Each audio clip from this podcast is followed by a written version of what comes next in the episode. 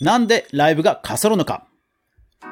スタンド FM でライブを立ち上げてみたものの人が入ってはすぐにいなくなっての繰り返し、そして次第にもう人が来なくなる、そんな経験ありませんか？とっても寂しいですよね。しかし他のライブはとても賑わっているように見えて私だけなんで、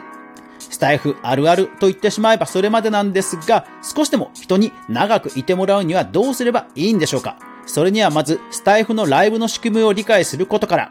それでは早速学んでいきましょう。おはようございます。クリエイターのかぐわです。今日はスタンド FM のライブの話です。いやー、1とか0とかがチカチカすると、ほんとこうね、もやもやしますよね。でもね、これあの皆さん、あの全然気にしないでください。逆に言うと0と1がチカチカするのが当たり前ぐらいに思ってください。それでは今日のお品書き。ライブは外から見えないトークイベント。看板から何を期待してもらっているか。指名で来てもらうようにしよう。でお届けします。最初はですね、まあそもそもですね、えー、スタイフでライブを立ち上げるということがどういうことかという仕組みをね、ご紹介します。えー、スタンド FM ではライブを立ち上げると、えー、スタンド FM のアプリのトップにね、えー、新着という枠があって、そこにまあ出てくるわけですよ。ここが逆に言うとね、あの、全くの新人さんが一番露出する、えー、2枠になります。で、リスナーさんはそのサムネイルとタイトルを見て判断して、まあ入ってくるわけですよ。ですからまあその時点で、え、気にかけてもらえなければ、まあそもそもスルーされちゃうわけですね。というように、あなたのライブはそもそも人通りの多いところにまずは一旦部屋を立ち上げた、え、中が見えない部屋を立ち上げたという人になります。つまり、そこで気にかけてもらってドアを開けてもらって中に入ってもらった。シーン。これさすがに居心地悪いですよね。さすがに居心地悪くてすぐに多分出ちゃうと思うんですよね。でもたまにね、コメントが、あの、コメントが来たら返しますっていう人もいるかもしれませんけども、やっぱり多分人を選ぶと思うんですよね。それがもちろんいい悪いではなくてね。はい。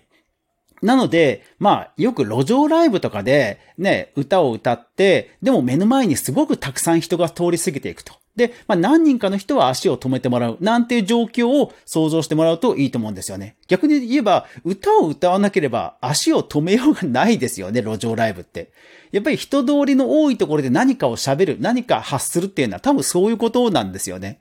ですので、まずは、えー、人通りの多いところで人が通り過ぎる。もうあれは当たり前じゃないですか、ある意味。ですからそういうことだっていうふうにまず理解しましょう。そもそももう0と1がチカチカするのはもう当たり前なんだと。常に目の前に人が通り過ぎてるんだぐらいに思うようにしましょう。そして人が入ってきたならば、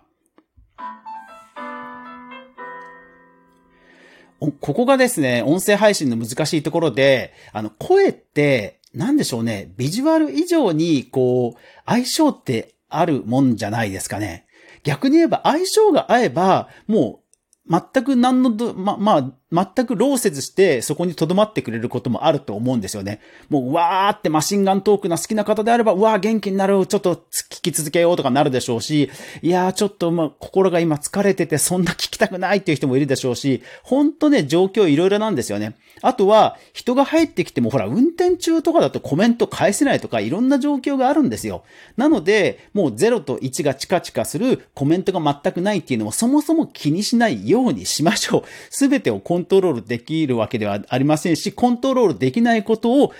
にもやもやするのはやっぱりね、あの、精神衛生上よくありませんので、もうそういうもんだと思いましょう。で、すので、まずはそのサムネイルとタイトルで期待をして入ってもらうというのができる工夫の一つ目です。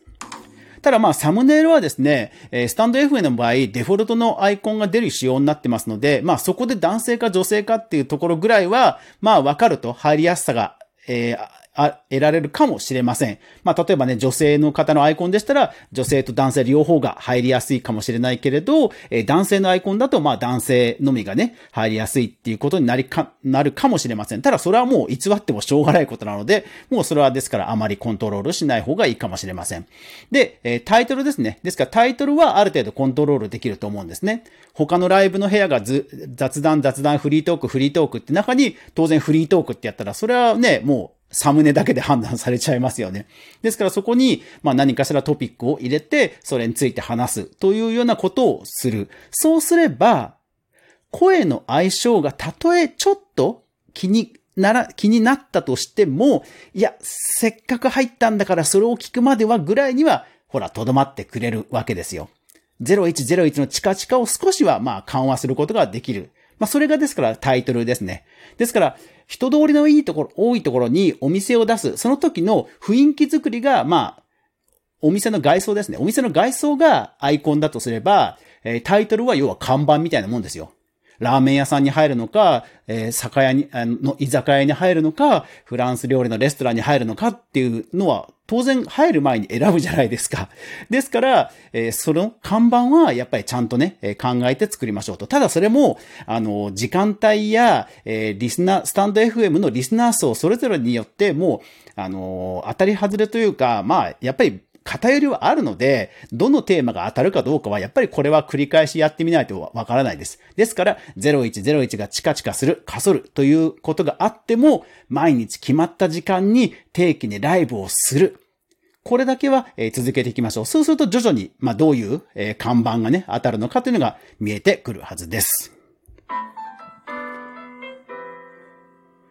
そして、私が今、え、ライブは、えー、決まった時間に毎日やりましょうと言いましたけども、それこそが実は今日の一番言いたいとこなんですね。どういうことかというと、もうライブに来る前から始まってるんですよ。なぜかというと、あの、例えば、あるアーティストのライブが、えー、一週間後にある。すごい楽しみにして、スマホの前にして、YouTube のプレミアムライブ見る。これ早々離脱するわけないじゃないですか。わざわざ自分でスケジュール組んで、わざわざその日に合わせて時間を合わせて見るわけですから、早々出る、出ないのも当たり前ですよね。つまり、ライブに来てもらう、来てもらう前から、そこに居続ける理由を作るかどうかなんですよ。で、その時に、いや、俺そんなアーティストじゃないし、インフルエンサーでもないからそんな無理だよって思うかもしれませんが、はい。あなたができるブランディングが実はあります。それが、毎日この時間に、行けば、あなたに会えるというブランディングです。声が相性があると言いましたが、逆もあるわけですよ。むちゃくちゃ相性がいいっていう巡り合わせも、まあ当然ゼロじゃないわけですよ。